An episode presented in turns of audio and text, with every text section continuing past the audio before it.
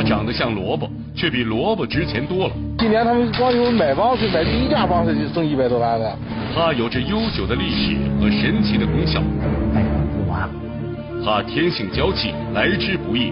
长三年以后就把它取出来，然后再换一个新的地方，再长三年。它怎么就能卖出百万天价？年丰多的野山参，它的功效要好一些。王刚讲故事，追踪天价老山参。老王我呀，生长在东北啊，小时候就老听那个老人说呀，说咱东北啊有三宝啊，哪三宝呢？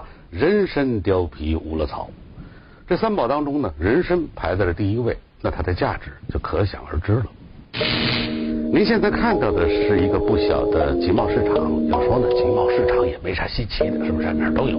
不过呢，这个集贸市场挺特殊。别看人挺多，很热闹，可这地方啊，并不卖蔬菜瓜果，他只卖一样东西——人参。咱都知道，这个人参这东西原本是野生植物，是一种很名贵的药材啊。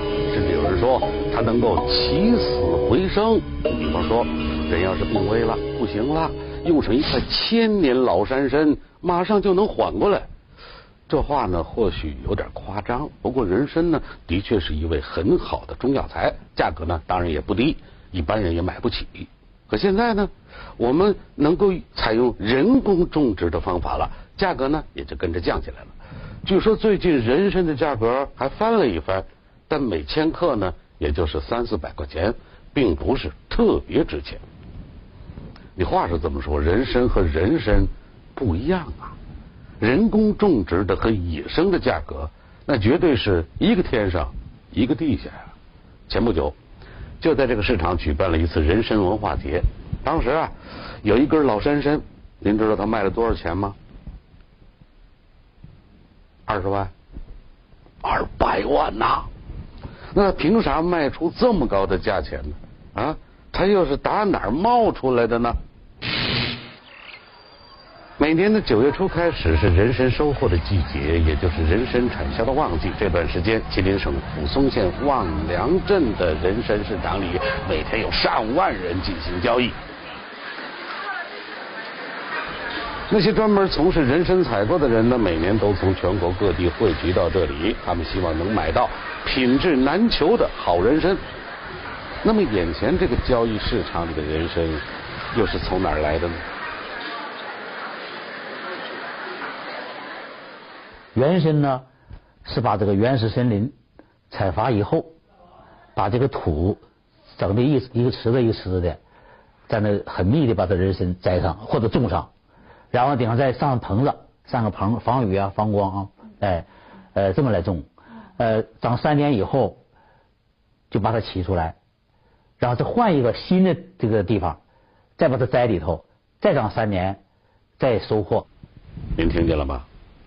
左三年还右三年，不说别的，光冲这费的功夫，这东西肯定就不一般呐。再听下面的，那就更不容易了。那么林先生呢，是把这个人参籽儿、呃人参果、人参籽儿吧，撒播到这个森林当中啊，撒在里头，让它自然生长。它自然生长呢，人工不要过多的干预它，人工基本上不用干预它。在吉林抚松县呢，人参种植已经有很长的历史了。经过上百年的经验积累和科技发展，现在种植和加工人参呢，已经成为抚松县的一个产业了。早在几百年前，人们就已经开始对野生的人参种子进行驯化和种植。种植的人参分为原参和林下参。这样划分的依据啊，是因为这两种参的种植方法和生产时间不同。现在啊，人们已经摸清了人参的生长规律了啊，在树林间开辟土地，这样呢，在六七年或者十年左右的时间就可以收获了。抚松县的很多人家都是这样的原生种植户，他们也因此获得了不少的收益。六一般是六年做货，他正好一年栽子三年嘛，那个撒上籽以后长三年，接着这个再三长三年，哎，正好六年一般就做货。今年他们光有买棒槌，买这一架棒槌就挣一百多万了。嗯，还真没少赚。由此可见，人参这东西确实很值钱。说来呢，您可能还不知道，在古代啊，人参呐是被当作遇到呃虚脱呀、呃休克的时候救命的呀。但那时候中医其实已经发现，人参功效啊，并不仅仅局限于此，它对于提高人体的免疫力同样有帮助。而这些功效呢，在今天的中医临床上也得到了验证。古代呀，这个入药的呢是三大类，一类呢是植物药，所以叫本草；第二类是动物药。第三类的是矿物药。总的来说呢，《神农本草经》里是三百六十五种药，主要是植物药，所以是百草。在我国现在最早的药物学专著里面，对于人参的功效有详细的记录，说人参味甘微寒，主补五脏，安精神，定魂魄，治经济，除邪气。明目开心益智，久服轻身延年。人参确实能治病救命的药，在中药里边，它的地位很高，是是说呢是中药里边带有呢首领性质的一个药，百草之王。第二个呢，它的作用呢很广泛。上世纪六十年代，科学家们从人参中提取出一种特殊的物质，叫做人参皂苷。现代医学已经表明，人参皂苷呢是一种活性很强的有机物。这些有机物呢，对于提高人体免疫力具有很好的作用。那么，种植的人参与野山参相比，有啥不一样的地方？啊，为什么它们的价格相差如此悬殊呢？二者之间是不是真的有疗效上的差别呢？就是不管原参、连参还是野山参，它的共同点是啥呢？就是对人体提升免疫力，这是一样的，都有这个功效。不能说原参没有功效，也有这个功效。哎，但实事求是的讲，年份多的野山参，它的功效要好一些。在在用量方面呢？原参可能要多一点，呃，野山参要少一点。哎呦，听这意思好像没啥区别啊，都具备一定的功效啊。可近些年呢，野山参被拍卖出高价的事儿，总会出现在人们的视野中。那前面咱们提到的值二百万的野山参，到底是个什么稀罕物呢？三十年前，村民董德双的一次挖参经历，让他至今。记忆犹新。深山寻宝，年轻小伙能否交来好运？那也没放会儿啊，就去呗。我怀个几张烟火了，这样结果吧，俩对象。奇特规矩里面究竟有啥说道？放山人呢是三个呀、七个、九个是奇数，然后讲究什么去单回双，他把人参也看作是人。九天寻觅，终于发现惊喜。发现宝以后，咱们就开始游山。大雨如注，是挖参人的考验还是奖励？爬完山以后就来打鱼，妈了个连累的雨。王刚讲故事，追踪天价老山参，正在播出。正在为您播放的是王刚讲故事。当地人把寻找老山参呐称作放山。当年的董德双啊，刚刚二十岁，还没有放山的经验。他想啊，跟着老把头啊进山闯一闯，可茫茫林海，想要找到一颗有分量的野山参，并不是件容易的事儿啊。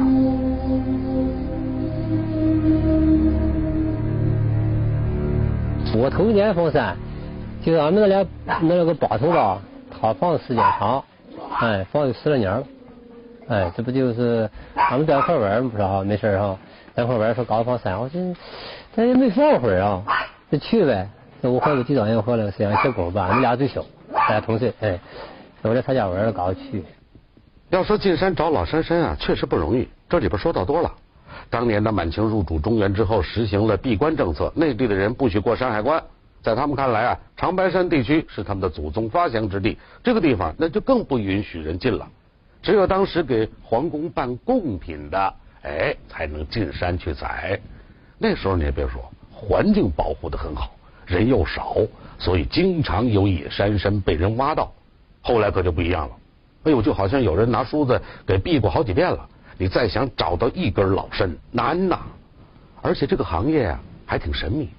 进到大山里之后，有很多老辈子传下来的规矩，包括一些忌讳和传说。比如说啊，你到了山上之后，树墩子不能坐，为什么呀？树墩子那是山神爷的，谁做了谁就得倒霉。呃，你再比如说啊，发现人参之后，得赶紧按照老辈子传下来的方法，一步一步进行。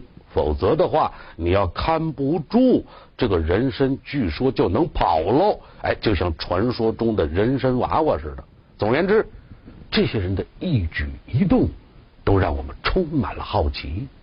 放山采参呢，在长白山地区有很多规矩，这些不知道什么年代立下的规矩啊，现在依然被遵守着。没有规矩不成方圆呐。挖参人的这些行规啊，其实和采参这件工作的危险性有很大关系。规矩是为进山采参的顺利进行而制定的。你比如说啊，进山的人数必须是单数，因为在村民心中啊，这个老山参并不是普通的植物，而是像人一样具备着某种精气神儿。他们放山人呢？一般来讲呢，放山人呢是，呃，三个呀、七个、九个是奇数，然后讲究什么去单回双，他把人参也看作是人。那他们这个是比较奇怪，他们去了四个人，为什么四个人呢？因为他这四个人呢特别要好，哎，有老的有小的，啊，最老的呢五六十岁，最小的呢是刚刚二十岁。董德双。他们在申把头的带领下，按照事先商量好的路线，开始在山里进行地毯式搜索，希望能很快有所收获。事实上，在长白山寻找野山参的最好季节就是每年的秋天，收获的季节嘛。啊，人参的果实呢，这个时候也变成了红色，在树林之中比较容易辨认。找到这一串小小的大红果实，是无数放山人心中最大的期待。他们一共是去了九天呢，没开眼没开眼就是没有发现人参。但是年轻的呢，他就着急了，在深山老林里头转八九天，看不到人参呢，呃，那就是很着急，就不太想再继续寻找人参。有人扛不住了，想回去。可放山人有个规矩，那就是凡事必须由申把头做主。此时此刻，这位老把头似乎并不着急下山，因为根据他的经验，他们似乎离希望越来越近了。但这个把头就领头的这个人，就把头，他姓王，他就根据这个，他会看山呢，就根据这个山的坡向和这个树种。他就知道哪个山有有有人参，因为他老放山都知道，他适合在什么呢？针阔叶混交林容易生长野山参。他一看这个地方的环境啊，应该有人参，所以他就不气馁，又领着他的这个三个徒弟啊，呃，继续找。哎呦，累得够呛，还是一无所获，不少人都心灰意冷。可就在这时候，希望出现了。老把头在密林中发现了一抹。鲜艳的红色，那是什么呀？那就是人参果。今天下午将近五点了，啊，在大山里边，他那玩意儿，呃，都快黑天了，哎，发现那个宝石宝，俺们就是发现宝石以后，这个俺们就开始摇山。报头，吉利叶，虎皮快了！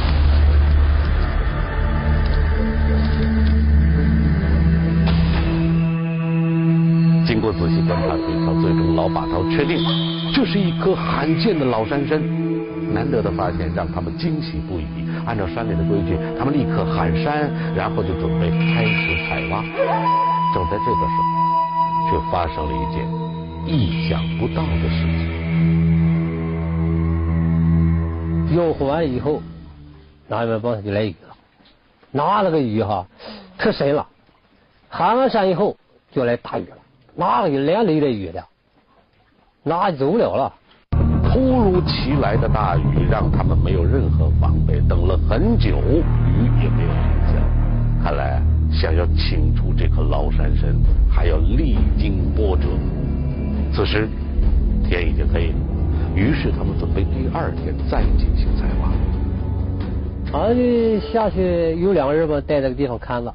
啊。哎，俺们上胡头绳，就是红布绑子上，哎，绑子尖上拴上。啊。就怕他迷讲话吧，就是怕他跑了。嗯。哎，拴上以后吧，俺们就就打发两个人，两个人在这守着，两人下去拿这个塑料布，就上厂子吧，拿点吃的回来，晚上就不下去了。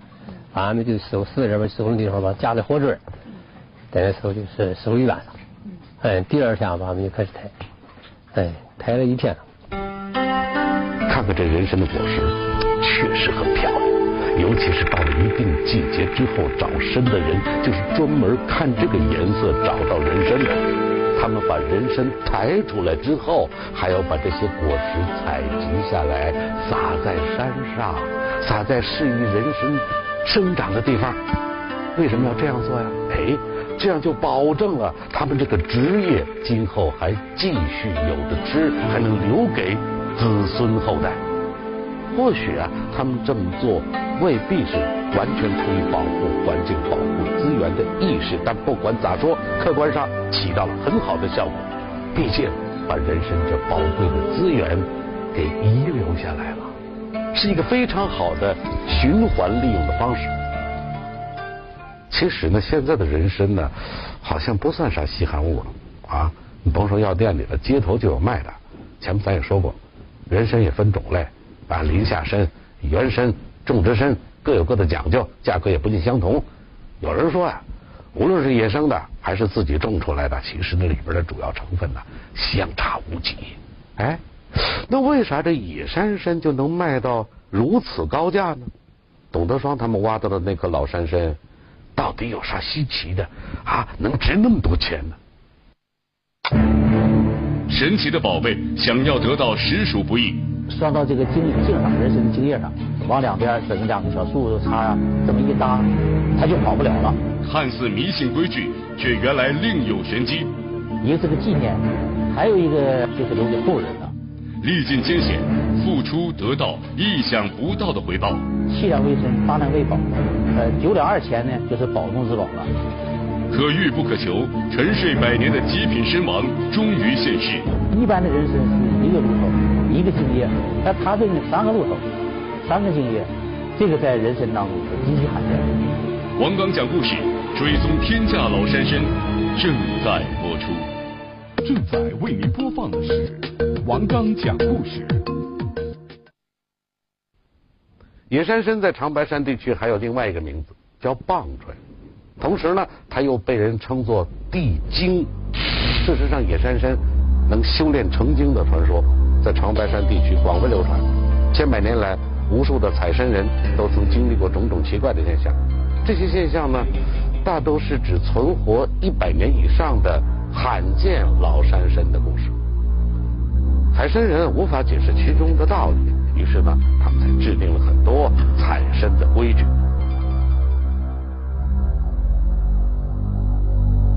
这个参农讲究什么呢？红色这个辟邪，这个红线绳再拴上那个铜钱儿，呃，特别就是以前古代的那些铜钱，一头拴一个，把它这个发下人参以后，呃，他喊棒槌就喊山，然后就把它拴住，拴到这个茎茎上，人参的茎叶上。然后两边呢，往两边整个两个小树杈啊，这么一搭，它就跑不了了。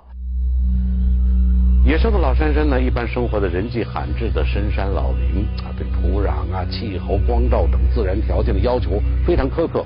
可以说，野山参是大自然孕育的一种神奇植物，为人类所认识、所利用。现在呢，在野生环境逐渐被破坏的情况下，能找到一颗野山参。越来越难了。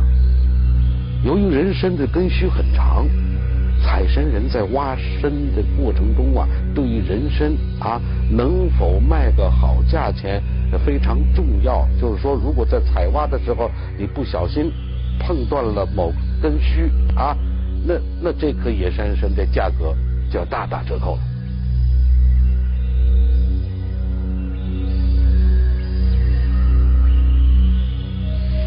这个人参抬出之后，首先呢要用那个苔藓把它包起来。苔藓一包起什么作用呢？保鲜、保持水分。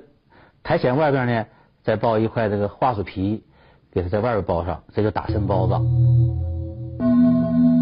挖出人参之后啊，采参人还有一项重要的工作，什么呀？那叫砍兆头。他们会在挖出人参附近的地方。找一棵红松树，把红松树的外皮呀砍去一段，然后刻上记号。这些记号，后来的采参人都能看懂。兆头什么作用呢？一个是个纪念，纪念在这个地方出土过呃野山参；还有一个什么用处呢？就是留给后人的。后人看到这老灶头了以后，就知道什么呢？多少年以前这个地方出过大人参。因为发山人有有一个什么美德呢？小人参不挖，留给后人。历尽千辛万苦，董德双他们终于挖出了这颗罕见的老山参。还有几个人小心、用新鲜的苔藓把老山参包好。这时候，大家伙心里那块石头才算落了地。还别说，他们这就挖得了一件难得的宝贝。呃，这个人参呢，它的重量呢，老称就是十六两一斤的称啊，是九两二钱。因为俗称呢，呃，七两为参，八两为宝，呃，九两二钱呢，就是宝中之宝了。呃，这么大的人参，我了解的采参人呐，因为一般的人参是一个露头，一个茎叶，一个茎叶啊，但他这个呢，三个露头，三个茎叶。呃，人参呢，一般情况下最大的是六批叶，这个呢，一共是十二批叶，因为它一个露头是四批叶。三个露头，三四一十二，这是十二批叶，这个在人参当中是极其罕见的。董德双他们把这颗难得一见的老山参带回山下，立刻找人进行鉴定，结果把村里见多识广的老行家。们都看傻眼了。怎么了？他们从没见过这么个分量的老山参。于是呢，董德双又找来了。省里的专家，最后鉴定为。报王参，还得送到北京展览去了。董德双他们也因此获得了。一笔可观的收购款。哎呀，不容易啊！嗯。哎嗯，太受罪了，一天一个屎，拉裤子一天五屎，懒得考。虽然放山很艰苦，但是收获很大呀！啊，值得呀！当时啊，据专家判断，董德芳他们发现的这棵野山参。至少已经在原始森林里存活了一百五十年以上了，所以后来他才能卖出很高的价钱，二百万呢。野山参的生活环境啊，是在海拔一千到两千米的高山原始森林中，在我国主要分布在吉林长白山一带的原始森林里。地球上啊，也只有我国跟朝鲜接壤的长白山地区，还有俄罗斯的远东地区，才出产这种神奇的植物。事实上，因为自然环境的变迁和人类的不断采挖，现在长白山的野山参越来越少，而寻找野山参的过程又是那么艰辛，所以野山参的价格才居高不下，可谓一参难求。令人欣慰的是。在吉林抚松县这片被称为“人参之乡”的宝地，已经开始大力发展林下参产业和原参种植产业，这为全国乃至国际市场提供了大量优质的人参，很好的满足了人们不断增长的保健需求。可有一点没听我说，人参这种植物有它的特殊性，它在一般的土壤中啊不能存活，种植原参必须开垦森林，在六年的种植期间还要为它更换土壤。这样的种植方法很容易造成森林资源的破坏，那这又该怎么避免呢？因为它是通过你伐的这个林子来种人参，它对这个森林环境是一种破坏。那现在我们发展这个林下的这个山参嗯，因为它跟这个原始森林，它整个这个森林呢，我不伐一棵树，呃，始终保护了这个森林资源，还发展了这个人参资源。这个还是值得呃提倡的。那么因由于我们现在的林下参现在有了发展，呃，森林保护的好，所以我们这个野山森林资源不会灭绝。嗯，这话说到点子上了。人参的价值显而易见，但也不能杀鸡取卵、竭泽而渔，而应该在保护环境的前提下，让这种难得的资源好好的延续下去，造福更多的人，也造福我们的后世子孙。木眼还得说一句啊，人参的确是好东西，可也不能盲目使用，千万不能像吃萝卜似的，你整不好那就不是救命了，很可能要命啊啊！啊，刚才说了，人参是个宝啊，但是要我说，真正的宝其实是大自然呐，是不是？你把大自然维护好了，我们啥样的宝贝都能拥有啊。怀孕三十四周，准妈妈查出白血病。保大人还是保孩子？生死关头该怎样抉择？别保孩子，能保大人。你能放心的走吗？冒死生产，只为圆做母亲梦，她能成功吗？你让非常脆弱和大人。白血病妈妈怎样面对命运残酷的考验？且听王刚讲故事，燃烧生命的母爱。